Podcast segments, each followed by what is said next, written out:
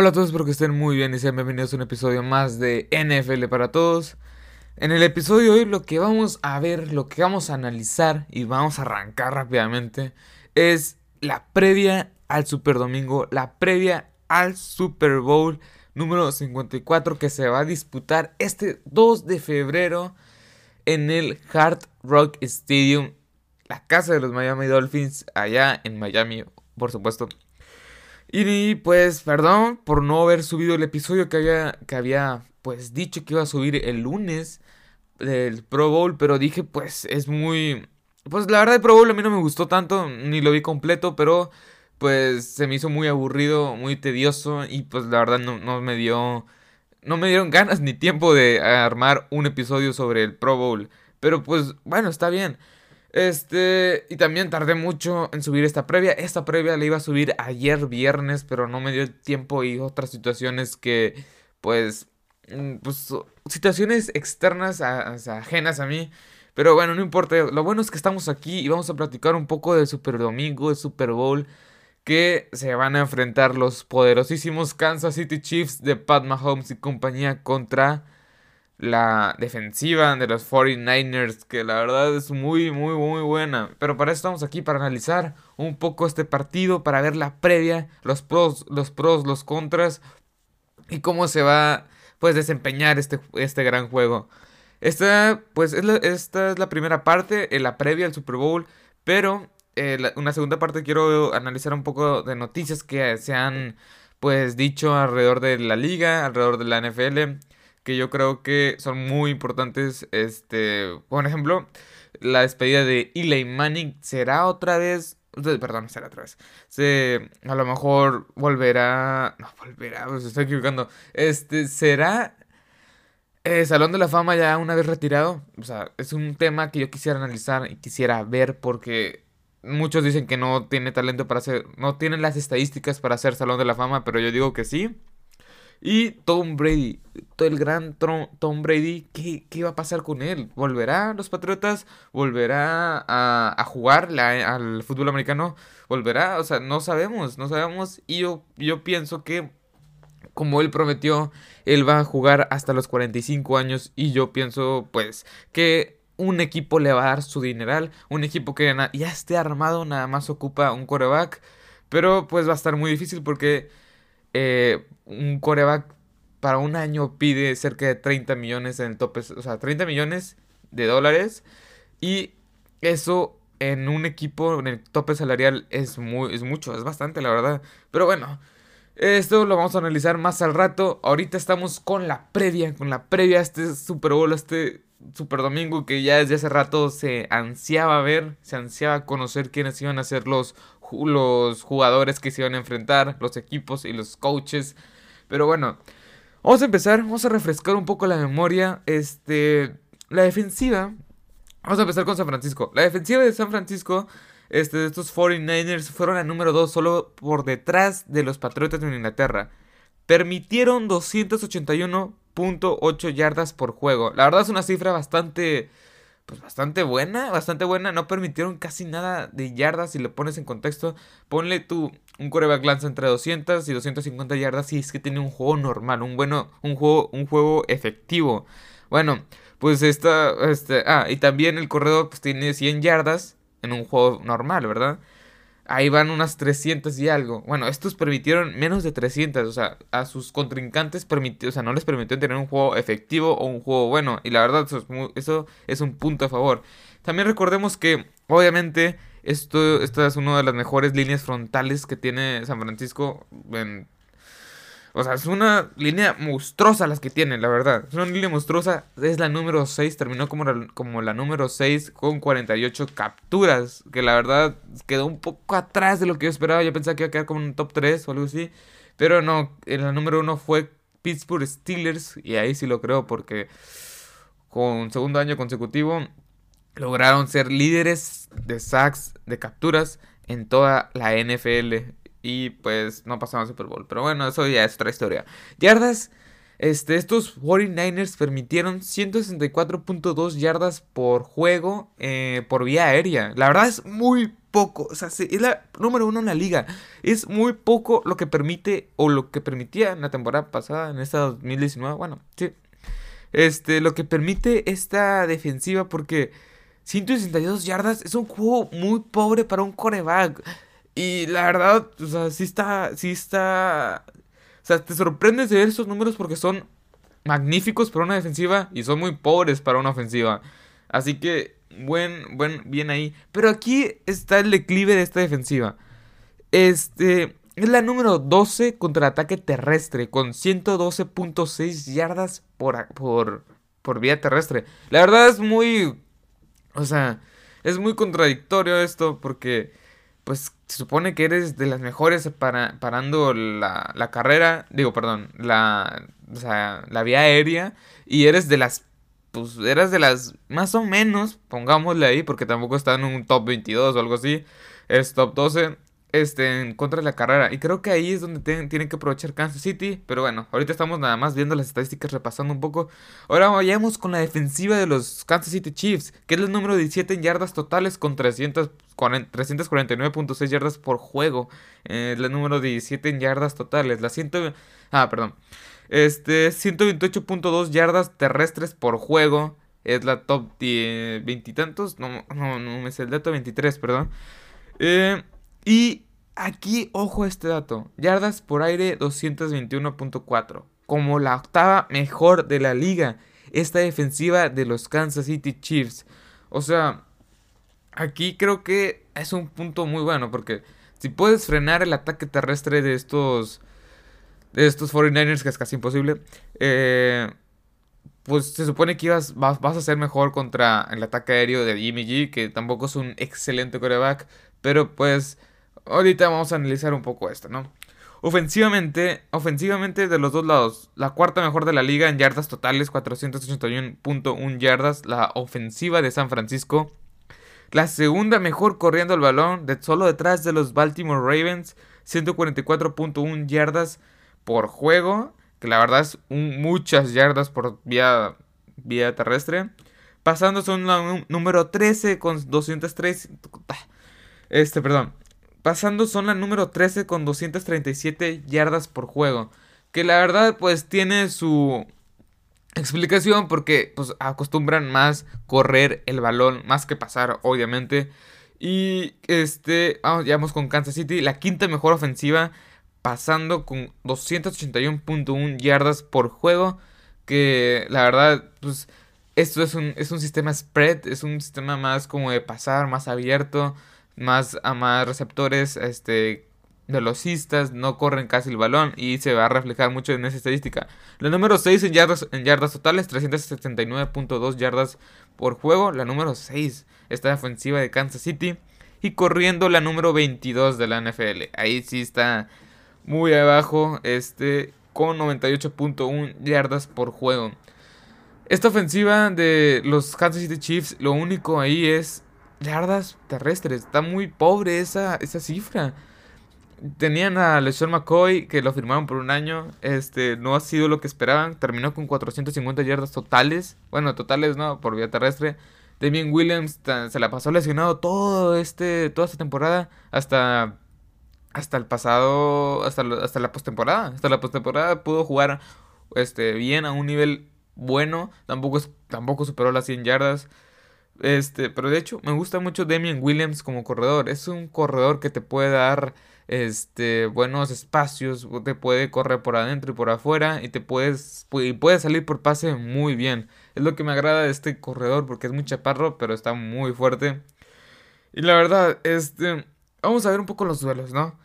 Para que gane Kansas City, Kansas City, para que gane Kansas City, ocupan frenar, primero que nada, a la, a la ofensiva. Esta ofensiva, pues es del número 2 corriendo el balón. Y esta defensiva de los Kansas City Chiefs, pues no es como que tú digas de las mejores, ¿no? Promedia 128.2 yardas por, pues, por, por, juego en vía terrestre. Ocupas neutralizar el ataque terrestre, que la verdad se dice muy fácil, pero va a estar difícil. Y más que nada, porque tienes, a, o sea, tiene, vaya arsenal que tiene de corredores. Tavin Coleman, Raheem Monster, Matt Brida, Este, y ahí se me cuela otro que no me acuerdo. Kyle Usage también puede correr. Y Dante P. O sea, los, los receptores hacen jet suites, estos reversibles, bien acá. Este. Así que te ocupas primero frenar, o sea, frenar ese ataque terrestre para poder neutralizar lo que viene siendo el ataque aéreo, porque esta ofensiva es la octava mejor de la liga, la de la Kansas City. Así que eso, eso es la defensiva. Ofensivamente, lo que ocupa hacer este, Kansas City para poder ganar a estos 49ers a la ofensiva es correr el balón. Tienes que correr el balón, si no, o sea, van a tener a Pat Mahomes muy acarreado, todo el, en todo el encuentro. Y al final se va a tener, o sea, lo van a doblar en, el término de que no va a poder completar buenos pases. Eh, yo opino que tienes que correr el balón, usar muchas jugadas, ahora sí, sacar todo el playbook, este, y poner todas las jugadas creativas hacer engaños con tus linieros, con tus corredores, con tu fullback, con tu hasta, hasta el mismo Pat Mahomes, porque es una defensiva que reacciona muy rápido. Eso sí, pasando la, los lanebackers, o sea, aunque suene muy estúpido porque pues pasando los lanebackers ya pues, básicamente nada más te queda uno. Pero lo que estoy lo que noté es que si pasas la, la línea defensiva son 5 yardas ya, o sea, no van a llegar los lanebackers, no son tan rápidos como que les falta un poco más de experiencia. Este, bueno, Juan Alexander es muy bueno, pero la verdad no me convence a mí. Este, pasando esa línea de los de la línea, pasando la línea defensiva, creo que tienes ya muchos huecos que puedes utilizar y alcanzar un yardaje mayor. ¿A qué me refiero? a que puedes llegar a tener un acarreo de 15 yardas si es que pasas la línea, de la línea defensiva. Y Arizona lo hizo, Arizona lo hizo. Bloqueó y neutralizó a Nick Bosa y a Rick Armstead por un lado y por el otro. Y les corrió por, por, la, por los... Por las... Por, los extremos, por... por afuera, por afuera de los tackles y fue muy efectivo y casi, pues casi gana y dan la sorpresa, pero pues no se pudo dar la sorpresa. Aquí los puntos claves es pues la verdad, podemos decir muchos puntos claves y muchas cosas que podemos imaginar que con eso van a ganar, pero la verdad es que al fin, es un juego, es un partido que, pues, si tú dices una estadística, en un, no, o está, está como los Miami Dolphins al final de la temporada, cómo le ganaron a Inglaterra. Nadie se lo esperaba y pues ahí está, le ganaron. O las, pequeñas sorpresas que ganan en, los partidos. Ahí están los Baltimore Ravens, una de las excepciones en postemporada. Es un partido de postemporada, es un partido común y corriente que las estadísticas quieren, o sea, hablan por sí solas, ¿verdad? Pero al final es un, o sea, es un nuevo partido y no puedes estar muy seguro de lo que va a pasar. Así que este, ya he dicho las estadísticas y un poco los factores. Bueno, vamos, vamos con San Francisco. Lo que San Francisco ocupa es correr también el balón. O sea, ocupas correr el balón y hacer los play actions. Con eso la defensiva de los Kansas City Chiefs no van a poder pararte. Porque es una defensiva que la verdad, este, les faltan unos lanebackers buenos. Tienen buenos Chris Jones, Frank Clark por la, por la línea defensiva. Kai Fuller, este, Taron Matthew por la secundaria. Pero ¿a quién tienes en, en linebacker? A Demian Wilson, Anthony Hitchens, que fueron desechados de Dallas. Este, tienes a Neil Daniel, que la verdad no es como que lo conozca mucho. Y ahí está, nada más tienes esos, esos linebackers. No puedes jugar muy bien. No puedes tener un buen juego defensivamente si no tienes un linebacker bueno. Lo que sí, tienes a Terrell Sox también por el otro lado. Eso, eso puede ser una ventaja muy buena porque Terrell Sox ya ganó un Super Bowl con los Baltimore Ravens y la verdad es muy buen jugador. O sea, creo que va a estar en el Salón de la Fama seguro, seguro. Está top 5 en toda la historia en capturas. Esa, esa, esa experiencia que te puede aportar ese jugador es muy buena, la verdad, muy buena. Pero, pues bueno. Este. Y a la defensiva lo que ocupan hacer es presionar a Pat Mahomes. Presionar y presionar y presionar. Porque este jugador es muy... Muy especial, o sea, está, está muy difícil que lo puedas parar, pero tienes que pararlo, es un, o sea, tienes que presionarlo, presionarlo, presionarlo, tienes que ponerlo en spy o algo así, porque va a estar difícil, va a estar difícil. Es un coreback movible, pero que lanza muy bien. No es un, no, no es un Lamar Jackson, Este, no es un Michael Vick, no es algo así, o sea, es un nuevo prototipo de coreback que la verdad, si gana el Super Bowl le van a pagar los 200 millones que se le está que, se le, que están diciendo que le van a pagar. Y la verdad es que se los daría. Un MVP ya en su primera temporada como titular, segunda temporada como titular, ya llegó al Super Bowl. Yo sí le pagaría esos 200 millones de dólares, 40 por año. No, ya quisiera tener eso. Bueno, es un talento nato, es un talento muy bueno, Pat Mahomes, que este, apenas tiene 24, 24 años, va a cumplir apenas. Es un chavo, chavo. Este, no manches, la verdad. Eh, es muy, es muy bueno. Y lo que ocupa hacer San Francisco es, primero que nada, como yo, como yo lo veo, presionar con, nada, más que nada presionar con este de Forest Buckner por adentro y presionar con Nick Bosa por afuera. Si haces eso, puede que hagas daño, puede que hagas daño. Y mantener las coberturas siempre, ser muy disciplinados atrás, con los corners y safeties y los lanebackers jamás dejar ir a un corredor. Porque esta es una ofensiva muy explosiva. Si dejas ir a uno, son 15 yardas de perdido muy buenas. Y nunca confiarse. Nunca confiarse si es que llevas la delantera.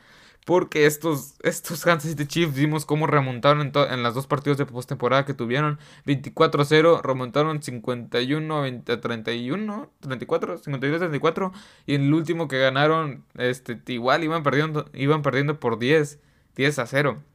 La verdad es un equipo que me ha demostrado que es muy bueno y este yo le doy mi pick obviamente a los Kansas City Chiefs porque me gusta mucho me gusta mucho mucho más Pat Mahomes cómo juega su estilo de juego es muy este pues es muy elusivo por así decirlo y yo creo que el marcador va a quedar con 34 ah, 34-28. 34-28 creo que va a ser un buen marcador.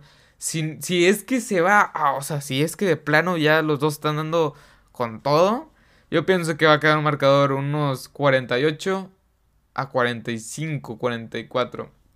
Ese es mi, ese es mi marcador. Yo sí pienso que va a ser un duelo de muchos puntos porque más que nada es es un Super Bowl y los dos equipos son potencias ofensivas. Potencias ofensivas al máximo. Es así. Tengo, tengo que admitirlo. O sea, que San Francisco llega con un mucho mejor equipo que los Kansas City Chiefs. Pero yo pienso que Andy Reid, el head coach, va a hacer un buen trabajo y los va, o sea, va, va, armó o va a armar, por así decirlo, un buen plan de juego para ganar este partido. Bueno, hasta aquí con la previa de este super domingo, este Super Bowl. La verdad estoy súper emocionado también. Vaya la redundancia. Este, así que vayamos a la siguiente sección donde vamos a ver un poco las noticias que hay alrededor de la NFL.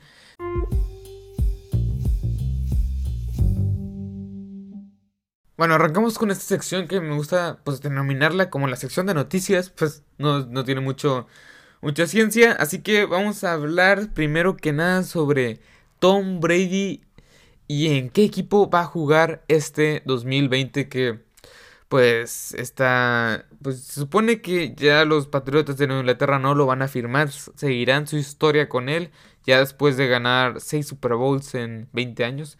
La verdad es el jugador con más Super Bowls, con más campeonatos de la NFL ganados en toda la historia. Y él sí se merece entrar pues, directamente de lleno, no hay ninguna ninguna controversia de que no es tan bueno como para entrar al Salón de la Fama, él sí va a entrar.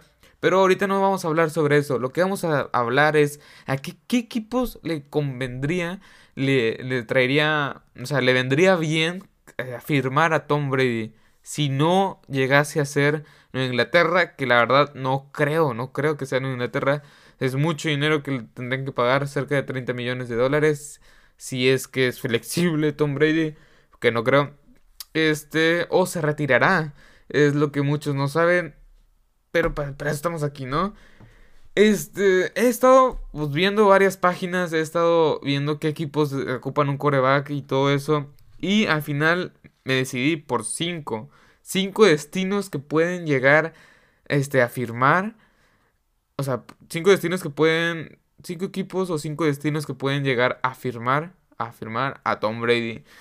De los cuales uno de ellos es Cleveland, los Cleveland Browns. Estos Cleveland Browns que seleccionaron a Baker Mayfield como la primera selección global del año 2018, en el draft, mejor dicho. Que ahorita, pues, no es como que, ya no se ve como si fuera su coreback del futuro. Y ellos tienen talento para ser campeones o para llegar lejos en postemporada. O de, o de perdido para llegar a postemporada. Este, estos Cleveland Browns, yo creo que sí, si lo ven en la agencia libre, sí lo firmarían porque ellos saben que están a nada de ser un equipo sumamente competitivo.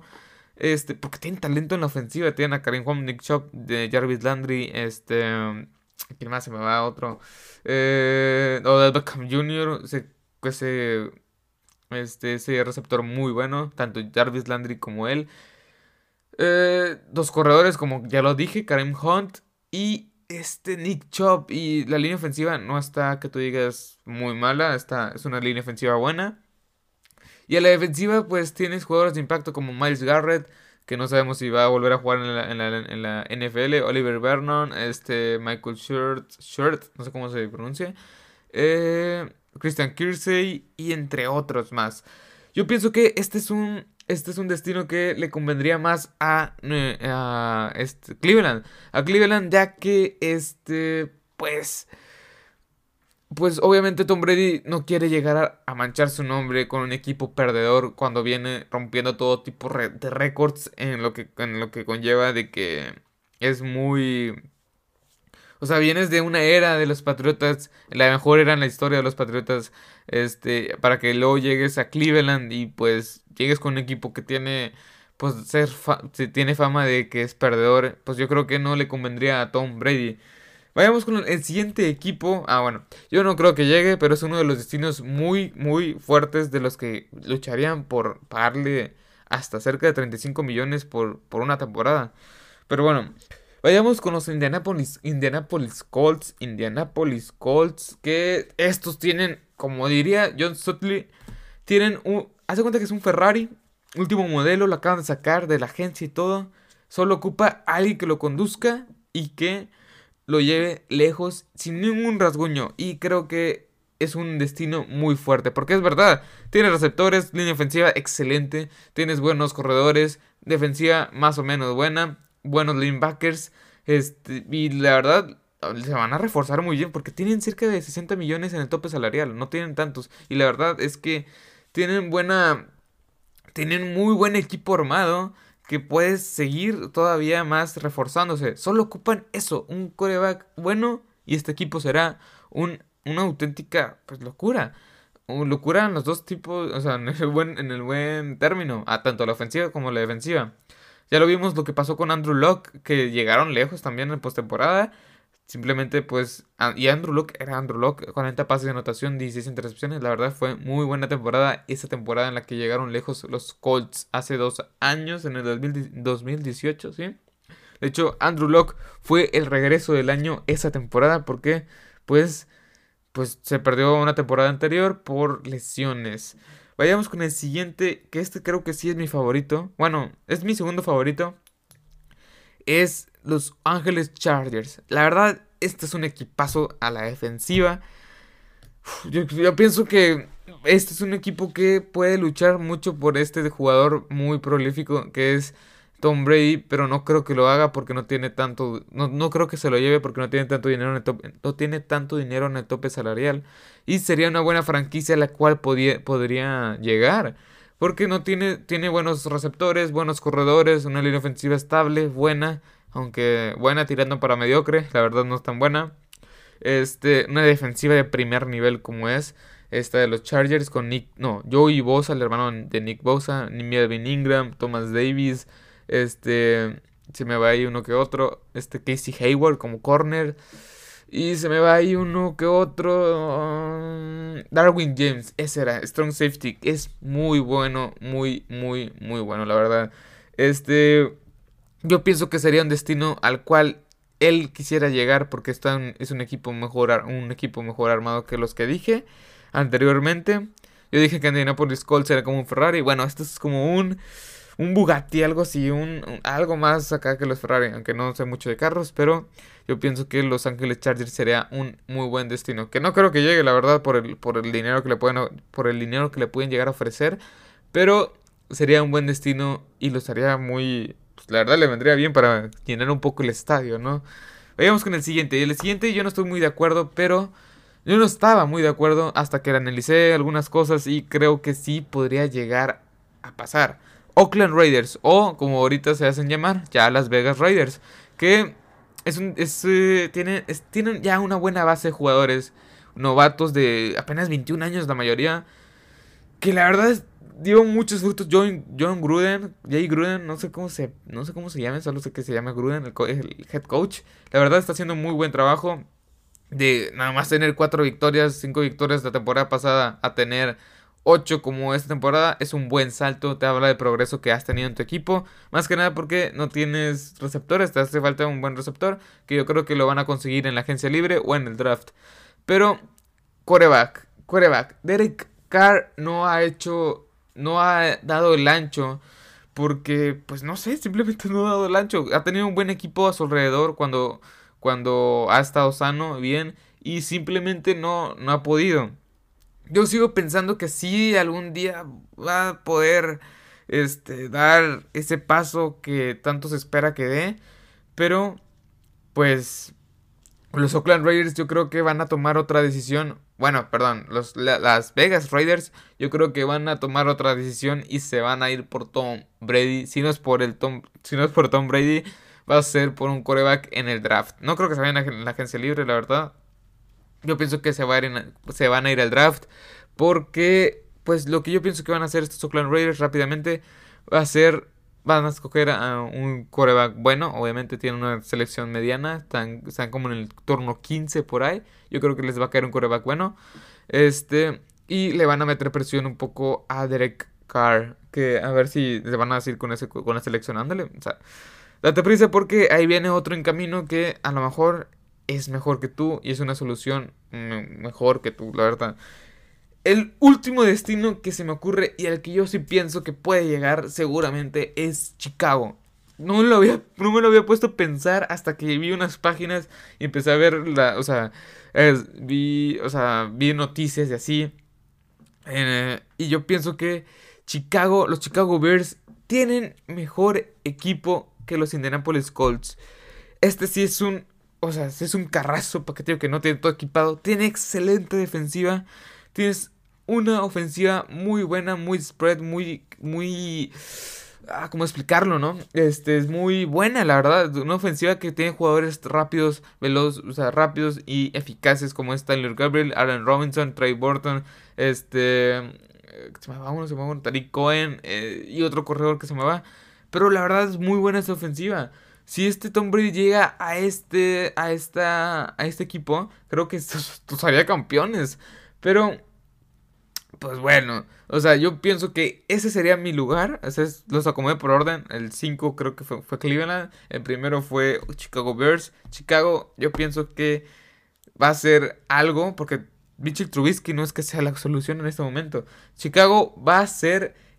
Yo pienso que va a ser el equipo que va a pelear más por él. Aunque no tenga tanto espacio en el tope salarial. Yo, yo pienso que va a ser el equipo que va a. a, pelear por él. Bueno, vayamos con este la siguiente noticia que fue que Eli Manning se retiró. Y yo pienso, ya este, para hacerlo rápidamente, porque no hay mucho que comentar, que sí va, a, sí, va a quedar en el Salón de la Fama, más que nada por el apellido que tiene. Tiene récord de 117 y 117 en temporada regular, que la verdad no es un récord que se pueda presumir mucho. Ganó dos anillos de Super Bowl, de los, pues, de los cuales los dos los ganó ante los Patriotas de Inglaterra. Y fueron muy buenos dos juegos este, de, parte, de parte de Eli Manning. Pues la verdad yo pienso que este Eli Manning sí debería es pues ser, eh, ¿cómo se, llamado al Salón de la Fama. Va a ser muy difícil, yo, yo no pienso que en unos 5 años vaya a ser Salón de la Fama. Yo pienso que en unos 6, 7 años sí la va a ser. Pero ahorita mismo no creo, no, no, no, no creo. Tiene talento tiene las estadísticas para ser Salón de la Fama, pero no, no creo que ahorita mismo lo vaya a hacer. La verdad se me hace un coreback que fue bueno, fue mediana, fue bueno, pongámosle ahí, fue bueno este ganó dos Super Bowls y yo creo que los Super Bowls va a hacer que este coreback longevo, este coreback ya veterano, entre al Salón de la Fama.